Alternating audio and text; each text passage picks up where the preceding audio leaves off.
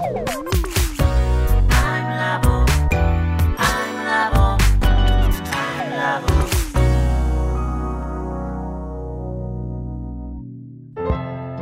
田智久のアイムラボアイデンティティ研究所。私は何者なのかそれは人類にとっての永遠のテーマ。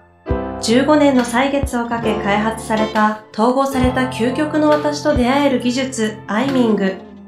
不確実性の時代を生きる次世代リーダーのためにアイデンティティの本質について語り尽くします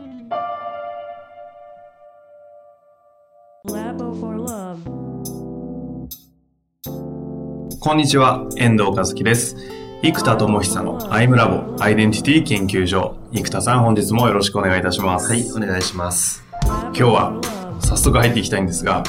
生田智久の自己超越してみました。という回でございますが、はい。はい。ずっとあの、やらない方向で行ったんですが、これまでね、24回にわたって、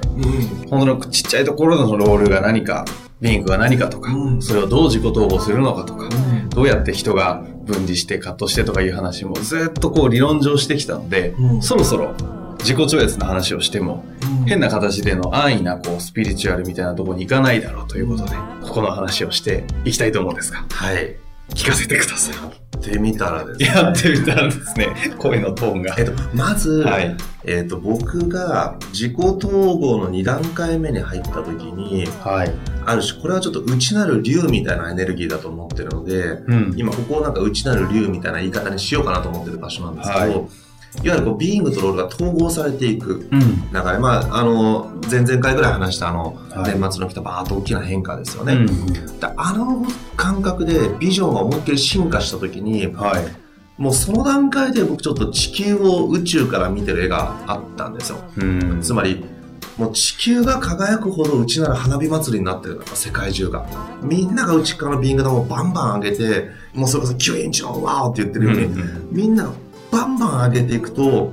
宇宙から見た時には、うん。内なる輝きによって、その花火が地球上でたくさん上がっている。うん。なんで、肉眼では見えないんだけども、内なる目で見るならば、地球上の生命体の内なる花火がバンバン上がってる絵が、うん。こう、地球を外から見てる絵が見えるわけなんですね。へで、それがまず年末に見えてた感じがあったので、え。はい。まずちょっと意識とビジョンが、えーっと、宇宙から見てるような感覚がもうちょっとあったっていうのが、すでにあったんです。で、えーっと、具体的な僕のその時の葛藤でいくと、はい。その大学生向けの教育の流れもそうですし、今やってるアイダモンとかアイミングも、もっとコミュニティを作るうん。っていう方向でやっていきたいんですよ。で、学生向けもコミュニティなんですね。はい。だからこのコミュニティをもっと作ると熱いぞという流れが横からガンガン来てるわけですよ。んで、これは店名とも言えるような感覚を感じていたんですが、はい。でもジェネレーターで行くならば、うんコミュニティを作るんじゃなくて、もっとコンテンツを作った方がいいですよ。アプリとか本とか。うん。で、イノベーターにフォーカスするんだったらシステムを作った方がいいんですね。はい。で、なんでこの辺にうーんと思ってたところが、プロデューサーはフィールド、つまりコミュニティを作る場所なので、うんまあ、まさかのプロデューサーに結構エネルギーがぐっと来てるぞという感じを受けつつ、はい。でも僕のコアロールの第1位はジェネレーターなので、うん。自分のエネルギー的なジェネレーターイノベーターの第1位、2位にフォーカスして、コンテンツとシステムを作ろうって思ってて、うん。ーンとこう動いていた去年ずっと上にやってたわけですね。ところが、はい。もっとコミュニティとかフィールドを作ろうっていう流れが、みんなからもオファーが来るし、ん。やってくれないんですかみたいな話も出てくるし、明らかに本を開いたら、すごいエネルギーがいろんな方から送っていただいているので、うわーどうするどうするうんなーみたいな、うん葛藤があったんです。ん。で、具体的な課題としては、えーっと、その時はですね、あの、戦略会議も兼ねているので、えーっと、僕ら実践の中でやるので、実は、えーっと、自己超越のためにワークをやるというよりは、実践の大きな方が、えーっと、内なるエネルギーを出現させようとする実践のうん。うん。会議とかの中で、もうワークをどんどん入れちゃうので。すごい会議ですね。そうです。あの、アイミングを入れるんですねほう。なので、そこで今の課題を、まあ、ビジュアライゼーションって呼んでるんですけど、答えを見る技があるので、それで答えを見ようというワークにバーッと入っていったわけなんですよ。で、一番大きかった課題は、今、アイミング道場って呼んでるんですけど、その、アイミングをできる人、これ名前つけてないんですけど、まだ、はアイミングをできるようになる与える側の人を訓練してるんですけど、一般的な資格講座だと、まあ、半年通うと認定されてしまうと。い。うんうん。でも、認定された時に、本当にプロとしての技量があるかというと、まあ、認定なので、受講したらみんなもらえちゃうわけですね、資格。うんそうすると、資格持ってると言ってる人たちが本当にプロとしてできるかというと、いや、アマチュア、失礼だけど、アマチュアに、の上手な人だよねって感じうん。なんですよね。うんそうするとやっぱりプロとして通用しないから、資格持ってても仕事にならないという人がすごく多いわけなんですね。だけど、本当に訓練しようと思ったら、例えば半年間、ね、10日間講座だとしてもですよ、野球やったことない人が半年間10日間、イチロー選手からバッティング習いましたっつって、ちょっと巨人軍受けに来ましたっつったら、絶対通らないわけなそうので、ね。はい。実はたった半年かつ10日間や、ま、例えば半年間毎日やったとしても、やっぱりプロって基準に行くには、だいぶ距離があるなっていうのを、なんか当たり前のことにすごく気づいたんですよ。はいなんで、僕はどうしてもこのアイミングという技術は、うん統合を扱っているのでうん。、はい。その人が旗から見た時に統合的に一致してる必要があるんですね。うん。アイミングのできる人ですよって言った時に、え、あなた全然統合できてないすじゃないですかとか、え、ビング解放されてないですよとか、え、ごめんなさい、ロール全然発揮されてないですよねって人だと、本人ができてないうん。状態では、やっぱり与える側には回れないなって。うん。だからやっぱり体現してるというのが真実だなと思ってるので、本人が体現できてないことを与えようとすると無茶が出てくるので、やっはい。ぱ体現体現っていうのを考えていくと、うん。うーん、資格をそれで安易に発行できないぞと。うん。で、そうするとですよ、えーっと、じゃあどうするかってことなんですよ。うん。じゃあプロとしていける人だけを考えたら受け入れを絞った方がいいんですね。はい。うんつまり入学試験を用意して、うん突破した人だけ来れますと。うん。だけど、だけど人って本気だったら育つじゃないですか。おそしたら受け入れをオールオッケーにして皆さんが誰でも来れるようにした方がいいのか。うん。でもそうすると、例えば5年修行しても突破できない人も出てきちゃうぐらい、うんなんだろうな。つまり安易に資格を出さないってことは、基準を越した人にしか資格を発行しないので、うんそうそう、5年修行しても突破できない人が出てくるうん。わけですよ。そうそう、じゃあ5年間ね、講習費払ったのに、うん資格くれないじゃないですかって。いやでもね、最初から実力なかったら資格発行しないよって言いましたよ、みたいな。と言っても、感情的になっちゃったら、難しいじゃないですか、人って。そう、なるほど。そう考えたわけですね。例えばアメリカの大学でそうですね、ね入学簡単だけど卒業難しい、うんそういう仕組みですよって言ったとしても、やっぱり人なのであと経済的な困窮状態になってしまう他のシチュエーションとかで、うん。うん。その時にはえー今までとかってなんかいろいろ思う場合があり得るから、うん。だったらやっぱり誠意を持ってやるためには適正な人に来ていただく方がいいんじゃないかと、うんみたいなですねこの門戸を開くべきか閉じるある程度閉じて、うん入門試験を難しくするのか、まあかつまあ決まってたのは一定以上の実力がない人に資格を発行しないというのが決まっていて、でも今度それはそうすると今度研修というかプロを育成する事業としては回りづらくなるんですよ。うん。つまり、えっと、1日やっぱり数十万クラスの講師をアテンドすることになるので、その方のフィーもあるので、えっと、安くしちゃうとなかなか回らない。みたいな葛藤が出てきて、じゃあこのアイミングを提供する仕組みをどういう形でやれば一番ワオなのかうんっ。ていうテーマに一番葛藤していて、これは実は今考えればコミュニティを強化していくのか、プロとしての技量を強化するのかみたいなものの葛藤なんですね。コミュニティ側で言うと門戸を開いて、ウェルカムっていう状態にした方がいいかなと思うし、だけど、プロフェッショナルコミュニティって考えると、本気で本物だけがギュンと集う方が力が強いので、うん。そっちの方が熱いなと思う自分もいますなるほで、これが今すごく大きな葛藤で、今というか葛藤だったんですけど、思い出してだけでも、なんか、もやもやしてますもんね。でどうやってこれを統合するのかっていうことをはい。ずっと昼間からずっと戦略会議をやってたので、えディズニーのホテルえで、はい。なので、えっ、と、葛藤をして、ううんーんとなってて、じゃあここは、じゃあその答えをビジュアライゼーションで見ようということで、うん映像で見ようってうん。いうワークをするということでやり始めて、僕はそれをバーッと見始めたんです。だ実は自己超越しようと思ってたわけじゃなくて、うん。仮説として、その天命と使命が葛藤したものを統合すれば自己超越するはずだと思っていたんですけど、はい。なんで自己超越するためにワークして始めたんじゃなくて、ん。実はこの目の前で起きてる葛藤を統合しようと思って、えーっと、ビジュアライゼーションで映像で答えを見る技を始めた結果、うんまあ、結論その超越的な感覚まで入ったってことなんですけど、もどうでこれねそのモードに入っちゃってたからね、僕もちょっと、どういうストーリーでどうやって入ってたかをね、あの、一応音声は残してあるのへでえ、まあ、あの、ね、その自己超越する瞬間ってみんな音声撮ってないじゃないですか。うん本当だ。実験をしようと思ったらできるわけですねあのね、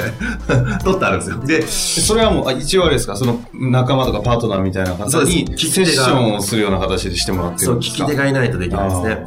で、そのままバーッと入っていって、で、いや、結論何が見えてったかっていうと、まず、えーっと、まあ、地球があって宇宙があるじゃないですか。もうこれははい一般常識として分かっていて、はい。で、これもまあ結局意識だけは光のスピードより速いんですよ、意識って。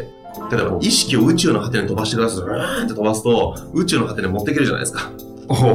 宇宙の果てがどうなってるのかなって想像とか空想はできますよね。うん。そうすると、意識と空想っていうのは、無尽蔵の可能性を秘めてるんですよ。うん。なんで、意識かける空想の世界っていうのが、なんだろう、結局宇宙空間って僕ら意識することしかできない。うん。言ってないので。うん。そうすると、意識と空想によって僕らは宇宙空間を想像してるわけなんですよね。ほうほで、意識をまあこの部屋に置けば部屋ですし、意識を宇宙に飛ばせば宇宙になるし、意識を自分の部屋に置けば自分だし、意識を昨日に置けば昨日だし、うん明日に置けば明日。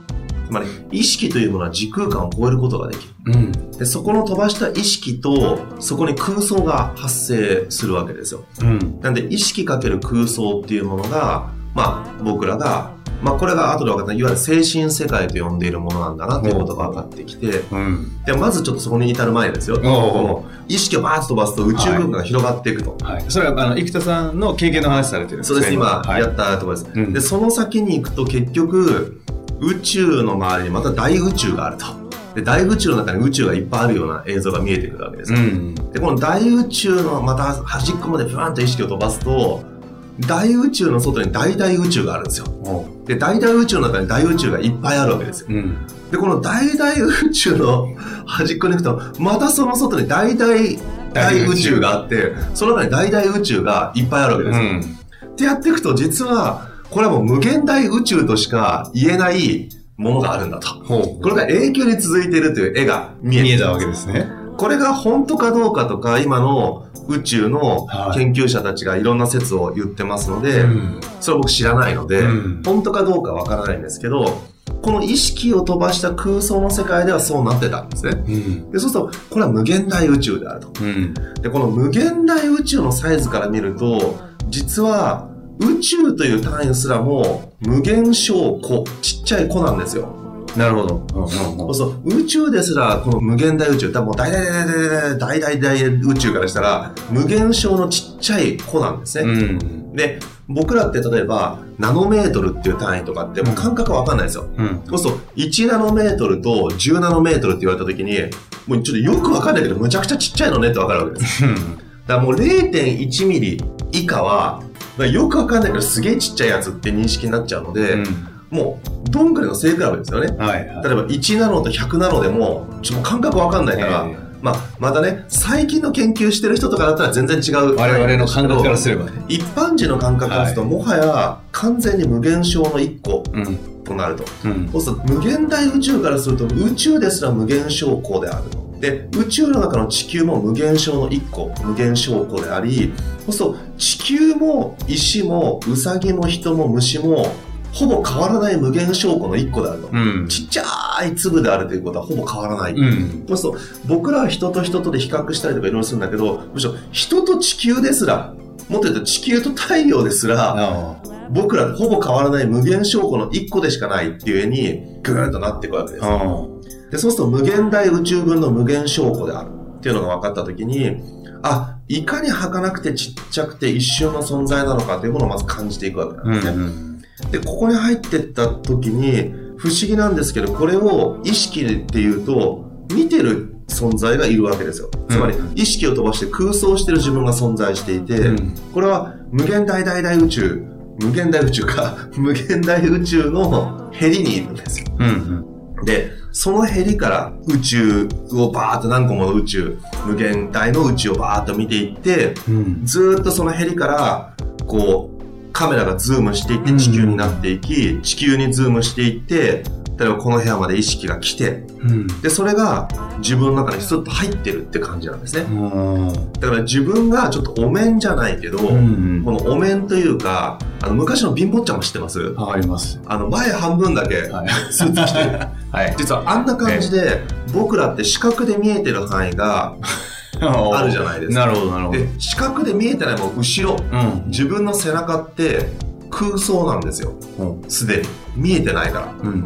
で、そうすると、廊下も空想だし、今見えてない自分の部屋も空想だし、宇宙も空想だし、うん。つまり意識を飛ばせばそこに空想が発生するわわけです。だからね、もうこのビルの1階も意識を1階に向けて空想すれば映像は浮かぶんですけど、うんもはや空想うん。なんですね。そうすると実は意識を飛ばした瞬間に空想が発生するっていうことがあるんですが、うんうん実は今この瞬間知覚していて見えて聞こえて肌で感じてるもの以外の全ては宇宙も過去の経験も未来も全てが意識を飛ばした瞬間生まれる空想であるっていうことがこう分かってくるわけです。で、その空想の究極系が宇宙のヘリにいる、これ大仏くんだったんですけど、うんあなんかね、あイメージはすっごいでかい大仏くんがこれいたんですけど、これ宇宙のヘリだから大仏のサイズでかすぎなんですよ。もはや、もはやね、なんかね、もうもうでかい形じゃない。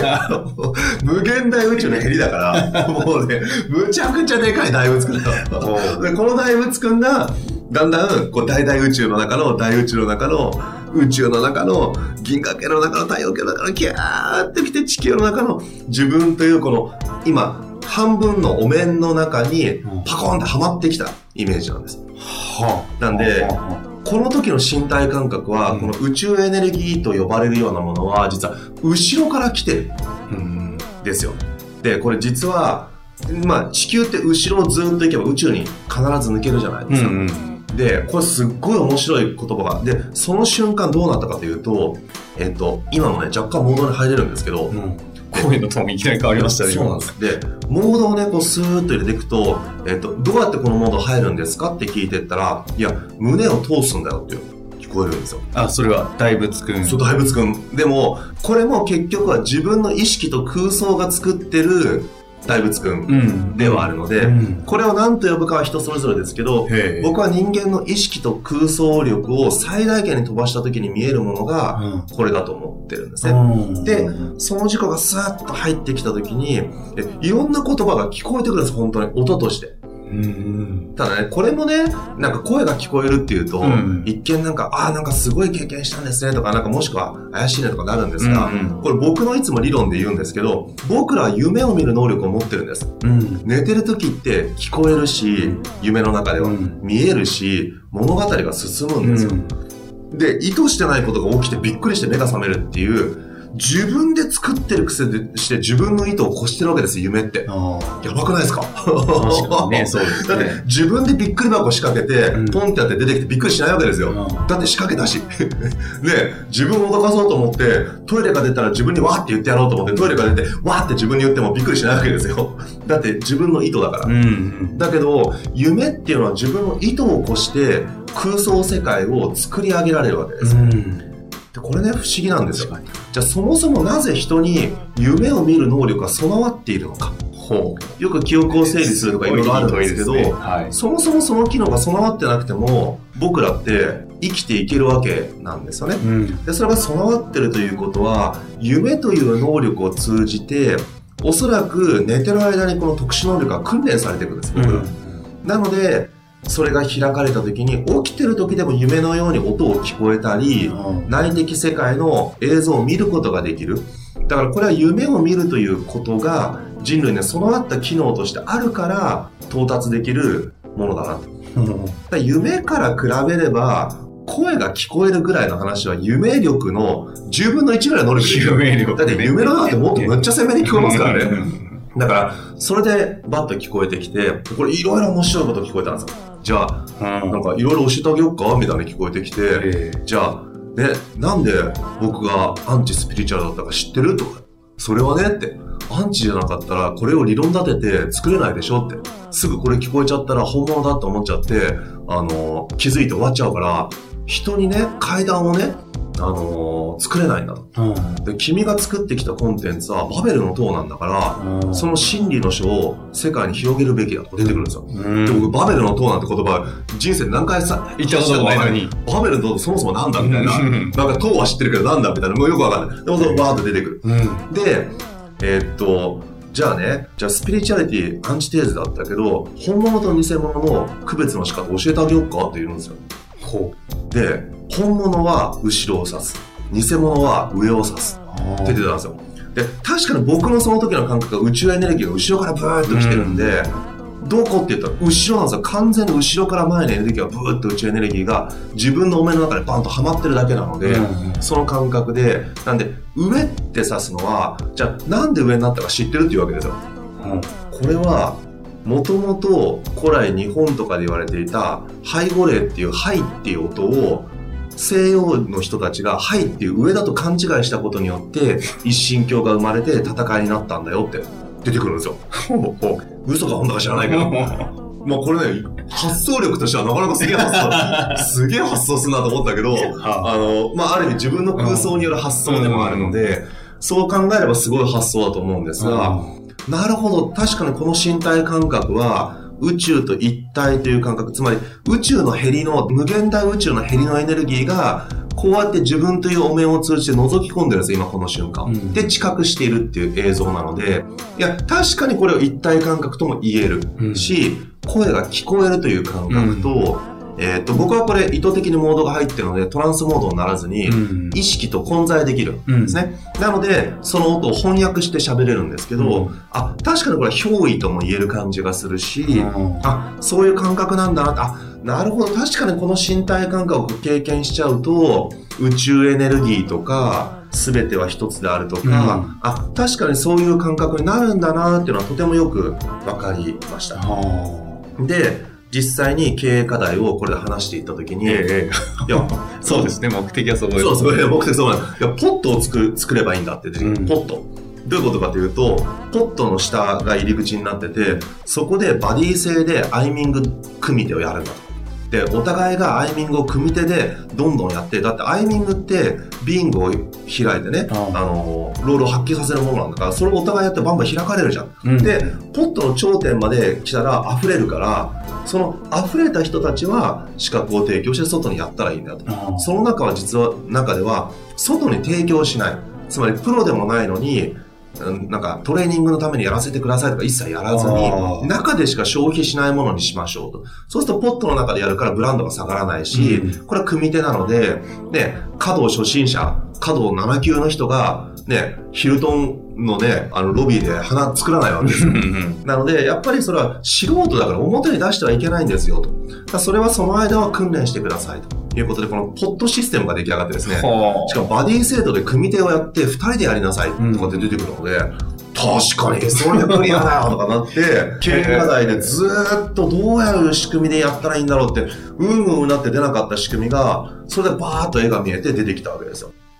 はあ、それがさっき言ってた、そのね、冒頭はもともとスタートは、その、店名というその、コミュニティを作るっていう話と、その前に進んで、エグゼクティブ系に、エグゼクティブ系というか、このハイクラスの人たちだけでやるっていうところの葛藤の解決策は、おっと。そうです。で、それ、その中の2つのエネルギーのコミュニティ系でやるアイミングの道場の仕組みと、エグゼクティブに通用する本物を生むんだみたいなアイミング道場の仕組みっていう、この2つの仕組みで葛藤してたのが、ポッと作りなさいって出てきて、はなるほどと思って、あ。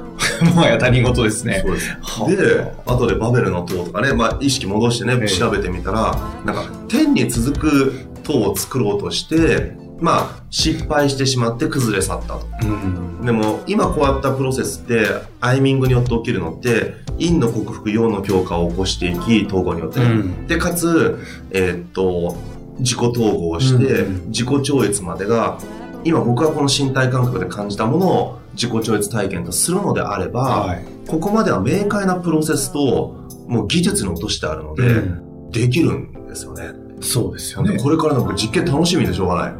これが本当かと。今仮説、はいはい。僕がいけました。で、他の方も何人かいけました見。ただ、何人かなんですよ。やっぱり100人ぐらいできないと、しかも再現性を持ってええ技術と言えないの確でかにそうですそこまでできたらこれは、これは本当に来たぞというです確ね。もう、で答えがね、分かった。つまり、本当に大宇宙のエネルギーだったら、経営課題とか、こんなちっぽけな無限証拠の地球の中の経済法則ぐらいなんとかできないのは、宇宙エネルギーじゃないのよ。だって宇宙の真理なんだから、うん目の前の課題ぐらいクリアできなければって思ってたんですけど、まあ、目の前の一番大きなやつはクリアしてくれたので、あ、なるほどね、こういうふうに耳を傾けるというか、なんで、内なる事故に耳を傾けるとちょっと違うんですよ。ずーっと後ろ、はるか簡単後ろ後ろにいる、僕大仏くんなんですけど、その大仏くんをバンと自分というお面の中にはめて、うん。そこで喋らせるという感覚うん。によって答えを出すという、まあ、新しい僕からすると発想法を手に入れた感じです。あこれでもう一個答えを出すため、問題を突破したり、目的を達成するための答えを得る手法がもう一個増えた。究極の問題解決の手法みたいな。そうです。ただし、僕は天地人を三位一体、三権分立のように中庸で見るべきだと発想しているので、これが必ずしも最高ではないんです。内なる事故から出るものも最高だし、目の前のもっと小さな小さな問題かもしれないけど、目の前の問題にちゃんと向き合っていくこと、現実にフォーカスすること、うん現実を見ること、直視すること。この3つというのは、現実と私と、そして天というのは、10日の関係にあるので、この3つを中庸で見てこそ本物だと僕は思っているので、なんで僕にとっては、これすらも3分の1、発想の3分の1でしかないと思っているので、あとは自分というエネルギーがどう生きたいのか、現実がどうなのか。この3つが相まってこそ真実だと僕は思っているという感じですね。なるほどね。壮大な話でしたけれども、うんあの、最後に一つだけちょっと質問させていただいて終わりたいなと思うんですけど、うんもともとこれまで過去いろいろお話を伺ってきた中で、どういう言い方でしたっけアイデンティティスパイラルみたいな形で、葛藤をし、挑戦をして、うん。自己実現をして、ん。そうすると、今度また分離をして、探求して、だから自己統合して、でもまた葛藤ってぐるぐる回るとうん。いう話があった中で、あ今日お話しいただいたのは、その、ある種のビーイング、ロールが統合され、ーうん。さらにその魂と天の統合して陰と陽の統合するみたいな自己超越の行き切って、で、大仏くんで出てきちゃったじゃないですか。こうなってくると、この元々言っていたアイデンティティスパイラルの、うんなんですか、統合したらまた葛藤する予定じゃないですか。そうです。これどうなんですか？大仏くんじゃないとかわかんないですけど、なんか葛藤するんですかね。まず、精神レベルの葛藤は極端になくなってきちゃったんですね。へつまり、その、無限大宇宙のヘリから、うんうん。無限証拠の私の中に、お目の中に入ってるような感覚を一回感じたことで、ビーイングに影響が出るんですよ。つまり、えーほぼ囚われなくなるという感覚に一回なるので、うん。そこは極端に減ります。ただし、えーっと、それは3分の1って言ったんですけど、現実にやっぱことを起こそうとするときに、いろんな関係性とか戦略とか、そこはやっぱりリアルにいっぱい葛藤が出てくるので、うーんと葛藤しながら、この時にビーイングのエネルギーを解放するのか、その大仏くんとやるのか、あとは本当に現実にディスカッションして戦略を考えていくのか、これらやっぱり相まって活かせようとする時の葛藤はやっぱりまだまだ出てきますね。正直だから今日明日というものをどうやって進めていくかというのはまだまだ葛藤は生まれる時ありますけど手放すのは簡単なんです。もうビーイングを解放して、天とビーイングに完全に意識を置いちゃえば、うん。多分直感とかっていうので全部いけるんです。でもそれは頭を置いていく行為なので頭胸腹これやっぱり全部一致させていくのが鍵なので、まあここは放棄してしまうと不思議なんですけど逆にエネルギーが落ちるって思ってるんです。つまり葛藤を恐れちゃうんですよ。うんうん直感でここまでエネルギーが出てくればいけるはずなんですがそれはある種思考や戦略や現実を見ないことによって葛藤しないようにしているだけなので、もっと現実を見た時にじゃあ果たしてねじゃあ僕はそうやって大仏君とつながった感覚を経験したからといって今この瞬間世界ではまだ貧困も戦争もたくさん残っている。うん。だからそうするといやだから何なんだって話なんですよ。大仏君とつながっただから何なのっていう。ただそれでしかなくて、うん。この今起きてるこの現実世界に起こすための一個のパワーが手に入ったぐらいなので、でもこれは強大なパワーではあるなと正直僕も感じているので、ここからそれを作ろうとするならば、本当に世界を、僕は人類の進化っていうのをやりたいので、人類の進化に到達しうるのであれば、うんうん。果てしない道のり、それを、あと命が続く、まあ、60年ぐらいの間にやっぱり成し遂げたいと思っているので、それは簡単ではないうん。ので、やっぱりそうな葛藤はいっぱい出てきますよね。うん。あ、でも、そ、そういう意味で言うと、天というか、その、ビーイング的な感覚での葛藤っていうのはもう極端に消える感じはあるんですね。減りますね。むしろビーイングの解放と、この天的な天、天のエネルギー、この二つのビーイングと、まあ、ある種ゴッドだと思うんですけど、そういうエネルギーを統合した時の、エネルギーがすごく上がっていくので、うんうん。この。エネルギーの高さが。結局、ある種の、えっ、と、万有引力の法則じゃないですけど、はい大きな質量にちっちゃな質量が引き付けられるうんので、万有引力が発生するように、膨大なビーイングとエネルギーが解放されていくと、やっぱり運気がどんどん上がってっちゃうんですよね。うんやっぱそこにいろんな方々がお話をいただけますし、流れがやっぱ起き始めてくるので、うーん、だから、そういう意味では、本当に、うん流れが起きていくような感覚はやっぱりあるんですけどね。はい。あの、面白いですね。結局、アイデンティティって言いながら、その、結局、まあ、いわゆる世の中で言うならスピリチュアルとか、うんまあ、そういう言い方ですかね。うんみたいなものを一つのその、三位一体の中での、こう、一つでしかないというふうに捉えて、一つと、この今回の自己超越すらも、ある種の、なんですよ、問題解決の手法の一つだと捉えてるあたりが、生田さんらしさでもあるし、でもそこにとらわれすぎない傾向もあるじゃないですか。中庸がやっぱり、そうですよね。中庸を失うと統合できないので、うんうんはい。あの、非常にそのあたりもね、なんか東洋思想的な要素もある中で、こうかなりこうロジカルにこれを無理くりこう統合してるというかね、両方を西洋でちゃんとお話ができてるあたりもまた改めて面白いなと思ったんですが、また次からのテーマが一体どこに行くのかちょっと見えないところではあるんですけど、また面白いものいっぱい開発されていると思いますので、はい。引き続きいろいろとお話を伺っていきたいなと思っております。はい、ありがとうございます。はい、本日もありがとうございました。はい